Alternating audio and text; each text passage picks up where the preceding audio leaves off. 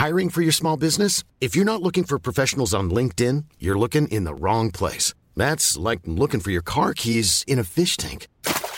LinkedIn helps you hire professionals you can't find anywhere else, even those who aren't actively searching for a new job but might be open to the perfect role. In a given month, over 70% of LinkedIn users don't even visit other leading job sites. So start looking in the right place. With LinkedIn, you can hire professionals like a professional. Post your free job on linkedin.com slash people today.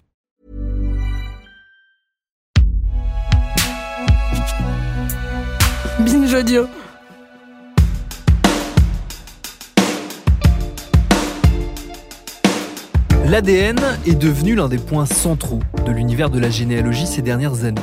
Le succès des kits vendus par les sites américains, à grand renfort de pubs sur Internet notamment, a donné un coup de fouet au secteur. Mais il a surtout, en France, suscité pas mal de prises de tête. Depuis les associations jusqu'aux hémicycles parlementaires, on n'a jamais autant causé de généalogie, de recherche de ses ancêtres et de génétique que ces deux dernières années. Et c'est loin d'être fini, tant la question de l'ADN récréatif ou généalogique est toujours un sujet de crispation très vif. Vous ne ferez certainement pas votre généalogie à partir de, de l'ADN. Ça, c'est pas, c'est pas réaliste, c'est pas, c'est pas possible. Jean-François Pellan, président du Centre généalogique du Finistère. Pour, pour moi, c'est vraiment euh, quelque chose, une science euh, auxiliaire. Et il faut quand même rappeler que la généalogie récréative en France est interdite par la loi. Donc moi je suis juriste de formation, il n'est pas question que j'aille contre une interdiction légale et faire euh, des recherches par l'ADN, puisque c'est interdit. Quoi. Et la France, en l'occurrence, fait figure d'exception en la matière, puisqu'un très grand nombre de pays permettent la commercialisation et la pratique de ces tests. Il y en a beaucoup, hein, euh, aux États-Unis, en Angleterre, en Europe, c'est utilisé, c'est autorisé dans beaucoup de pays d'Europe, dans la mesure où c'est pas interdit en fait. Hein, ouais. euh... Guillaume Demorand, journaliste pour la Revue française de généalogie. Il n'y a pas de loi qui interdit spécifiquement euh, de faire des recherches euh, généalogiques génétiques d'acheter de, de, des kits ADN et, et d'en exploiter les résultats sur le plan généalogique. Il n'y a pas beaucoup de lois qui interdisent, sauf en France justement. Mmh. C'est pas interdit de faire des tests ADN en France, heureusement, mais c'est strictement encadré euh, dans trois cas très précis. C'est le cas de la recherche médicale, donc un chercheur qui veut par exemple faire de la génétique des populations il peut parfaitement euh, mettre en place euh, des études en, faisant participer des Français pour lesquels on va tester leur ADN. Ensuite, un, médecin qui fait de la recherche médicale sur des maladies rares, par exemple, peut évidemment, de manière très légale, euh, procéder à des enquêtes euh, génétiques. Et puis le troisième cas, qui est peut-être plus connu, c'est euh, évidemment le, cas du, euh, procureur de la République et du juge d'instruction qui, euh, dans le cadre d'une enquête judiciaire, euh, sont bien sûr amenés à, faire faire des tests génétiques dans, dans un environnement légal parfaitement cadré. On risque d'avoir une amende de 3750 euros si on est français et qu'on passe un test, un test ADN, qu'on qu achète un test ADN et et qu'on euh, pratique une analyse de son génome, euh, qu'elle soit partielle ou totale, ça change rien. Euh, c'est interdit par la loi et c'est puni de 3750 euros d'amende. Euh, bon, après, sur la réalité de l'application de cette amende, euh, il y a, au cours des débats sur la révision de la loi bioéthique, euh, dans lesquels certains parlementaires avaient essayé de faire passer un amendement ou plusieurs amendements qui autorisaient les tests ADN à visée généalogique, au cours des débats, on a interrogé euh, François Molins, qui était à l'époque le procureur euh, général de Paris, et euh, il a très clairement dit que les procureurs en France avaient autre chose à foutre que d'aller pourchasser des gens qui auraient acheté des kits ADN, et voilà. Bon, tout en laissant entendre que c'était parfaitement illégal et que c'était à vos risques et périls. Et si on est une entreprise qui propose ce genre de service en France, alors là, euh, j'ai plus en mémoire les, les, amendes, mais elles sont colossales. Mmh. Des, ce qui fait qu'il n'y a pas un opérateur français qui se risque, euh, depuis la France, à proposer euh, des kits ADN. Dans la partie ADN, il y a deux parties. Il y a la partie carte du monde où on essaie de dire d'où vous venez et, et d'où mmh. venaient vos ancêtres, qui est une partie quand même relativement statistique et qui n'est pas vraiment de la généalogie. Toussaint Rose, fondateur et PDG du site Philae. Puis vous avez la partie qui concerne les, liens de parenté et les matchs, qui est extrêmement fiable mm. et qui est vraiment de la généalogie et qui vous permet de retrouver des, cousins, des cousins très éloignés euh, à, une dizaine de degrés. Donc nous, on Philae euh, enfin, soutient le développement euh, de ces tests ADN grand public, qui sont des tests extrêmement fiables pour retrouver des parents, parfois très éloignés, mm. et pour, pour construire son arbre généalogique et faire de nouvelles découvertes. Mm. La vraie partie intéressante pour les généalogiques, c'est le, cousinage par l'ADN. C'est dès lors que vous avez un pourcentage suffisant d'ADN en commun, mm. c'est-à-dire que vous êtes cousin. Jacques Lemarois, fondateur et PDG du site Généanet. Et donc sur ces systèmes de tests ADN, on arrive à, faire des calculs de parenté en fait entre deux personnes en disant ben, euh, vous et cette personne, vous êtes cousins au xème degré euh, parce que vous partagez euh, tant d'ADN commun. Avec cette base de données, vous avez des cousins génétiques, mais après, vous savez pas comment vous êtes cousins en fait. Vous savez que vous êtes cousin, euh, vous êtes euh, arrière euh, cousin issu, issu, de Germain, mais vous ne savez pas comment. Après, il faut faire une enquête généalogique pour retrouver l'ancêtre commun hmm. Et, être capable de dire, bah, on est cousin comme ça. Donc nous, dans notre système, donc vous avez ce matching qui vous donne le cousinage, et après on essaie de combiner avec l'arbre pour vous dire, bah, tiens, vous avez un village où vous avez des, un village en commun, ou des noms en commun, ou des noms en commun dans un village en commun, ou ce, ce couple-là est dans vos deux arbres. C'est un marché en plein développement qui se développe malgré l'interdiction euh, légale. Euh, ça n'a pas d'effet. On voit bien que on a beau dire aux gens qu'ils risquent, ou ne pas leur dire peut-être, qu'ils risquent 3, 750 euros d'amende, ça n'empêche pas le développement de ce marché euh, en France. Il y a eu des révisions qui ont été demandées dans le cadre de la loi bioéthique, avec un certain nombre d'amendements qui ont été proposés par des parlementaires, aussi bien à l'Assemblée nationale qu'au Sénat. Il y a eu des débats euh, assez riches, assez intéressants euh, depuis euh, euh, des mois et des mois, euh, parce que la révision de la loi bioéthique, euh, ça fait très longtemps que c'est sur le grill. Vous savez tous que la loi bioéthique, son objet, c'est pas du tout les tests ADN, c'est évidemment d'ouvrir de nouveaux droits, mais pas du tout dans le cadre de l'ADN. C'est complètement périphérique dans le dans l'esprit de cette loi, de la révision de cette loi.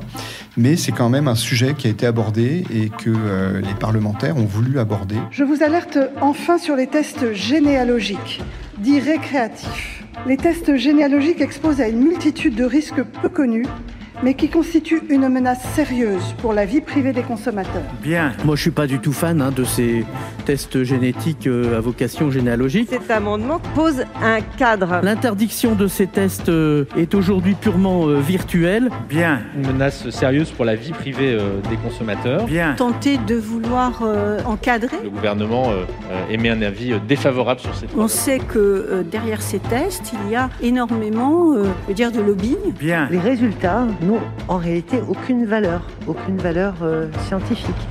Enfin, vous pouvez vous retrouver euh, parce que vous avez un, marqueur qui est prédominant dans une région du monde, avec une affirmation comme quoi vous provenez de cette région du monde, alors que personne dans votre famille n'en provient. Là, c'est un sujet complexe. Bien, merci. Merci, monsieur le président. Merci, monsieur le président. Merci, monsieur, le, président. monsieur le rapporteur. Merci, allez, je passe au vote. Donc, nous avons trois amendements avec des avis négatifs.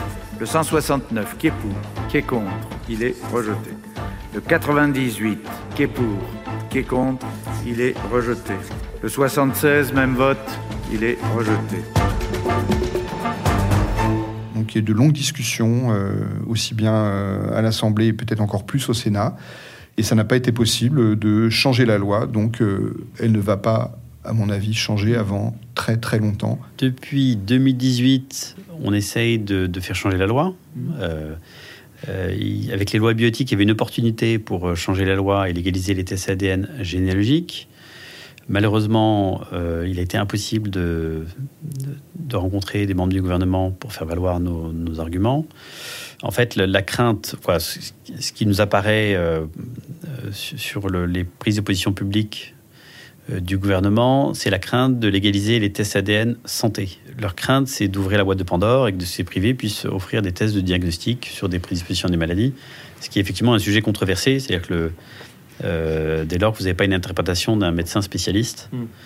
euh, que vous avez une prédisposition à telle ou telle maladie, si, vous avez la nouvelle sans, accompagnement, ça peut être ça peut avoir des mauvais effets sur vous. Les grandes craintes, c'est que on se retrouve par exemple à publier son, ADN sur un portail et que ça soit d'une manière incidente, on ne sait pas comment, soit vendu par le, le portail, soit récupéré, piraté, hacké et que ensuite euh, ça soit en vente libre euh, sur euh, le marché des hackers et, ou alors autre crainte qu'on entend souvent ça serait par exemple que qu'une entreprise une mutuelle ou une société d'assurance euh, apprennent que euh, bah, vous êtes là, vous voulez acheter une maison euh, ou un appartement, vous prenez un crédit, votre banquier vous dit bah, il faut faire un bilan de santé, et votre assureur pendant ce temps-là va consulter une base de données génétique, s'aperçoit que vous, monsieur, vous avez 45 ans.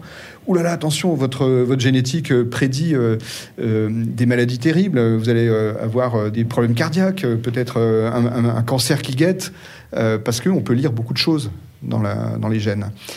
Et euh, la grande crainte, c'est que ces informations-là soient récupérées par des intérêts commerciaux et qu'ensuite, bah, une conséquence toute simple, qu'on vous refuse votre crédit mmh. parce que vous avez trop de risques de développer telle ou telle maladie. Et évidemment, ça, euh, euh, c'est évidemment pas possible. On, on, imagine bien que la génétique, c'est pas quelque chose qui puisse se vendre, s'acheter comme un produit ordinaire, mmh. s'échanger comme un fichier client. C'est pas du tout la même chose. On n'est pas dans le même registre. Et c'est ça qui a un petit peu bloqué les parlementaires sur ce sujet en disant le risque euh, de perdre ces données génétiques et qu'elles soient récupérées et réutilisées d'une manière euh, inacceptable, il est quand même important. Les arguments fallacieux qui sont sortis par euh, ceux qui veulent à tout prix empêcher, non, toutes ces données, c'est ultra sensible, c'est extrêmement protégé par la RGPD. si, une société s'amusait à... Ça n'a quoi ça, n'arrivera à rien. Donc le, et ça peut être encadré par la loi également. L'argument des opposants, enfin de ceux qui voulaient ouvrir la loi, c'était au contraire de dire mais si on ne fait rien, les gens vont quand même acheter des tests ADN parce qu'on estime qu'il y a euh, des centaines de milliers de Français qui ont déjà acheté des tests euh, ADN euh, à visée généalogique ou même simplement pour, pour essayer de comprendre mmh. leurs origines anciennes, pour essayer d'en c'est presque un truc un peu amusant. Hein. On voit des, influenceurs euh, sur les réseaux sociaux qui, font la promotion hein, des tests ADN. Salut tout le monde, c'est Bilal Hassani, j'espère que vous allez bien. C'est une vidéo super spéciale et je suis vraiment, vraiment ultra, ultra content de faire parce qu'aujourd'hui je vais vous parler de My J'ai eu très peur de le faire au début parce que je me disais, j'ai tellement de fantasmes sur d'où je viens, mon ethnicité, d'où viennent mes ancêtres, que j'avais un petit peu peur de perdre un petit peu euh, des fantasy. Et là, ben, c'est bon, je vais tout savoir. Temps, j'ai beaucoup trop hâte. Aux États-Unis, on offre ça en cadeau d'anniversaire ou en cadeau de Noël même. Hein. Vous avez euh, sous le sapin de Noël, vous avez votre votre kit ADN. Et donc, euh, c'est ce risque de, perte de, de, vos données d'exploitation de, vos données génétiques qui a fait reculer les, parlementaires avec aussi parfois des craintes euh, un peu irrationnelles. Euh, on a entendu l'ancienne ministre de la Santé, Agnès Buzyn, qui, expliquait doctement que euh, si on autorisait les tests ADN en France, la moitié des Français allaient s'apercevoir que leur père n'était pas leur père. Bon, ce qui est quand même une vision complètement, je pense, erronée de la situation. Évidemment que ça existe, hein. mais c'est pas du tout dans ces proportions-là. On risque pas de découvrir brutalement que, que notre père n'est pas notre père. C'est au contraire c'est même l'inverse qui se passe. C'est des gens qui ne connaissent pas leur père biologique. Euh, il y a énormément de cas de gens qui ont retrouvé leur père biologique par des tests ADN. Donc c'est totalement absurde où on laisse des acteurs étrangers euh, se constituer des bases de profils ADN français euh, massives et, et, les acteurs français ne peuvent pas se permettre de, de, commercialiser des tests ADN parce que ce serait pénal c'est une volonté d'infantiliser les gens, de protéger les gens contre eux. C'est de dire, c'est la France. Euh, alors ça, ça va. Euh, il y a à droite et Jean-Luc Mélenchon hein, qui hmm. veulent poursuivre l'interdiction. Alors ils ont peut-être des choses à cacher, je ne sais pas. Euh, sur la raison que il faut pas permettre de découvrir les secrets de famille. En fait, le risque, c'est que vous découvriez que votre père n'est pas votre père et que ça vous traumatise. Et donc, c'est tout toute la question, c'est est-ce qu'il faut maintenir les secrets de famille? Pour ma part, moi j'ai lu un certain nombre d'ouvrages, notamment euh, celui de Serge Tisseron, Secret de famille d'emploi, mmh. et d'autres articles. Les secrets de famille, c'est toxique. Et, vouloir les maintenir, euh, c'est maintenir des personnes dans la dépression, dans la recherche de leur, dans le mal-être. Ce que disait euh, Marc Le Fur, un, député de, de l'Assemblée, qui en première lecture a voté contre l'allégation des ADN, en deuxième lecture a voté pour, en disant voilà, on ne peut pas empêcher les gens de chercher leurs racines. Hmm. Et, et donc, moi, je propose plutôt que de les laisser euh, euh, faire ça à l'étranger euh, dans des conditions euh, euh, pas toujours euh, encadrées, de, de légaliser ça en France de manière encadrée, en indiquant bien ce qui est autorisé et pas autorisé. Les premiers cas sur lesquels j'ai commencé à étudier, c'était le, le cas d'un d'un jeune Français d'origine vietnamienne qui avait été adopté euh, au Vietnam en 1968 et qui, par l'ADN, a retrouvé son père biologique. Ses parents adoptifs euh, l'avaient encouragé dans cette démarche. Et donc, il a retrouvé euh, son père en passant un test ADN. Et, vraiment, avec un peu de persévérance, euh, alors évidemment, le père était un GI américain. Donc, ça facilite parce que les bases de données américaines sont extrêmement riches et on a plus de facilité à trouver quelqu'un aux États-Unis qu'en France. Mais euh, ça commence à venir en France. Nous, ça nous intéresse beaucoup. Valérie Gauthier, présidente de la Fédération française de généalogie. Pour moi, je regrette énormément que le, le choix du législateur de ne pas permettre de retrouver euh, ses racines. hein. Le- La Déclaration des droits de l'homme nous autorise à retrouver nos racines. Et là, euh, pour euh, les personnes euh, qui ont des trous dans leur arbre généalogique, je suis dans ce cas-là. hein. J'ai des, j'ai des filles mères, j'ai pas honte. hein. Je suis très fière de ces, de ces femmes qui, qui ont su élever toutes seules leurs enfants. Mais il y, avait, il y a eu un papa, hein. on fait à deux le, le bébé. Et bah, bon, moi, je me suis fait tester. Que je suis. euh, même plusieurs fois d'ailleurs sur différents sites parce que j'ai voulu vérifier. Euh, et je- et j'ai eu le, le plaisir de découvrir, euh, alors que je ne m'y attendais pas, euh, bah, qui était mon- le, le père euh, de mon, ma petite aïeule née en 1818. Donc ça- ça m'a- c'est un grand bonheur pour moi, puisque ça, en plus ça me permet de cousiner avec d'autres personnes. Enfin, ça m'a. Voilà, c'est le. Et euh, c'est ça qui est intéressant. Puis en même temps, bah, la, la surprise que j'ai eue, euh, c'est que mon cousin Germain a lui aussi s'est fait tester. Et là, on a bien matché et là, ça a bien confirmé euh, nos liens. donc ça, c'était amusant. L'aspect un petit peu moins amusant, c'est le volet judiciaire et policier de la chose. Car l'ADN intéresse depuis longtemps les enquêteurs, qui avaient notamment poussé à la création du FNAEG, le fichier national automatisé des empreintes génétiques. Un fichier créé dans la foulée de plusieurs affaires très médiatiques, entre autres l'affaire Guy Georges à la toute fin des années 90.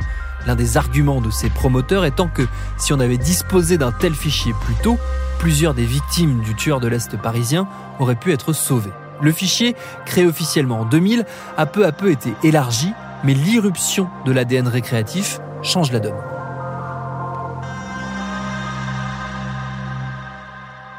Si vous êtes policier, vous avez un ADN recueilli sur une scène de crime. Euh, en France, le policier, qu'est-ce qu'il fait? Il le compare au fichier national des empreintes génétiques qui comporte à peu près euh, un peu plus d'un million de personnes.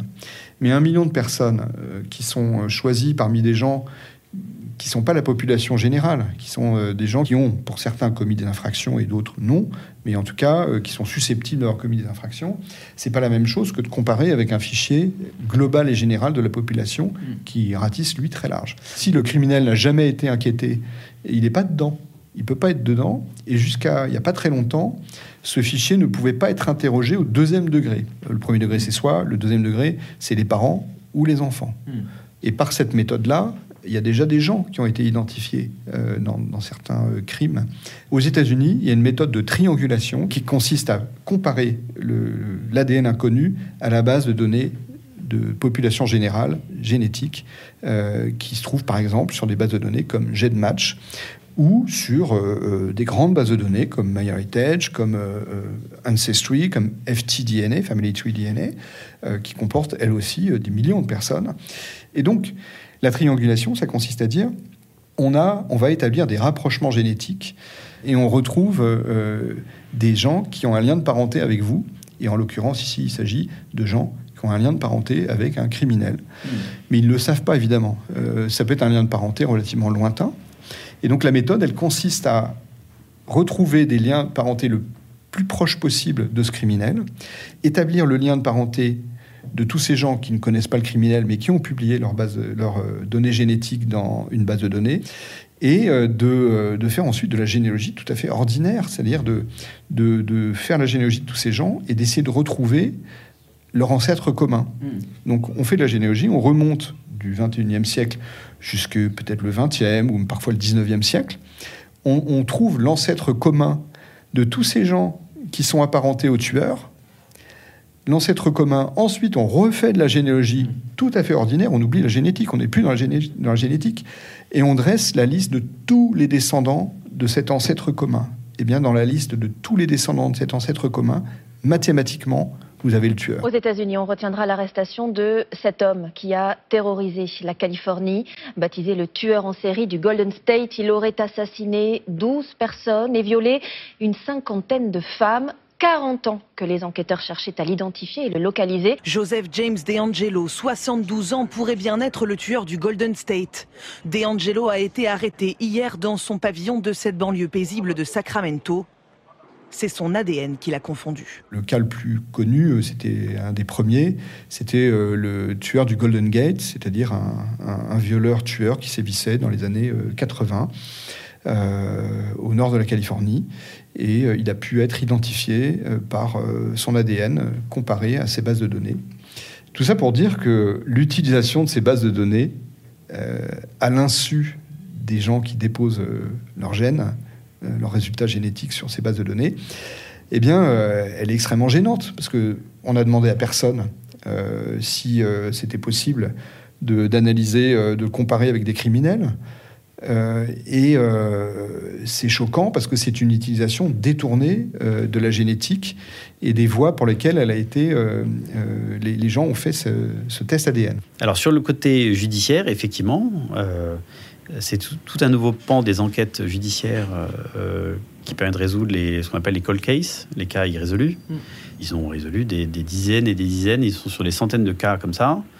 Et, en France, ben, voilà, on, va devoir aller à l'étranger pour, euh, pour résoudre des cold cases de, la même façon. Donc ça, pose des questions éthiques, mais voilà, tout, si, vous avez un, cousin criminel, donc il faut éviter de mettre votre profil ADN sur Internet.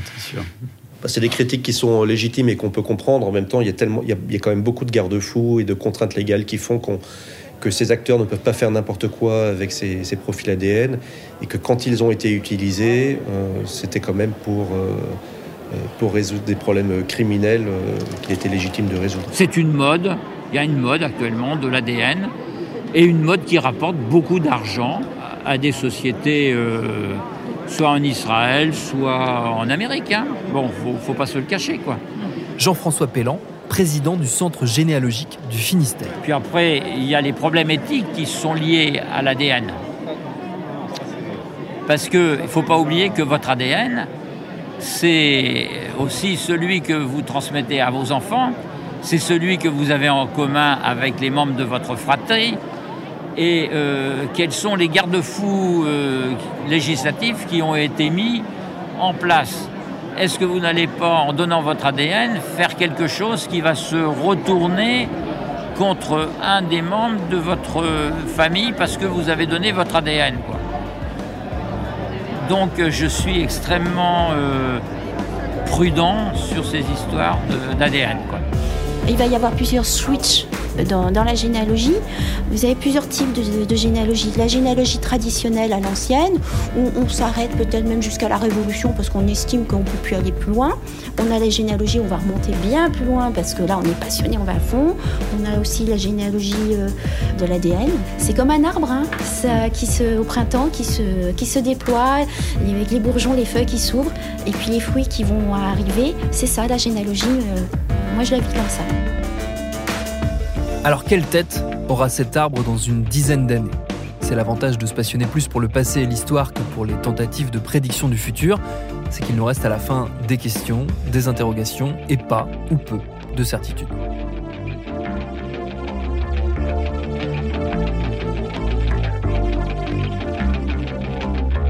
Merci à Valérie Gauthier, Toussaint Rose, Jacques Lemarois, Guillaume Demorand, Jean-François Pellan et Michel Durose pour leurs réponses. Programme B, c'est un podcast de Binge Audio préparé par Lauren Bess. C'est Geoffrey Puitch qui a réalisé ces deux épisodes qui, comme tous les autres, les anciens, les actuels, les prochains, sont à retrouver sur vos applis de podcast préférés. Cherchez-nous sur Internet si vous voulez nous parler et à très vite pour un nouvel épisode.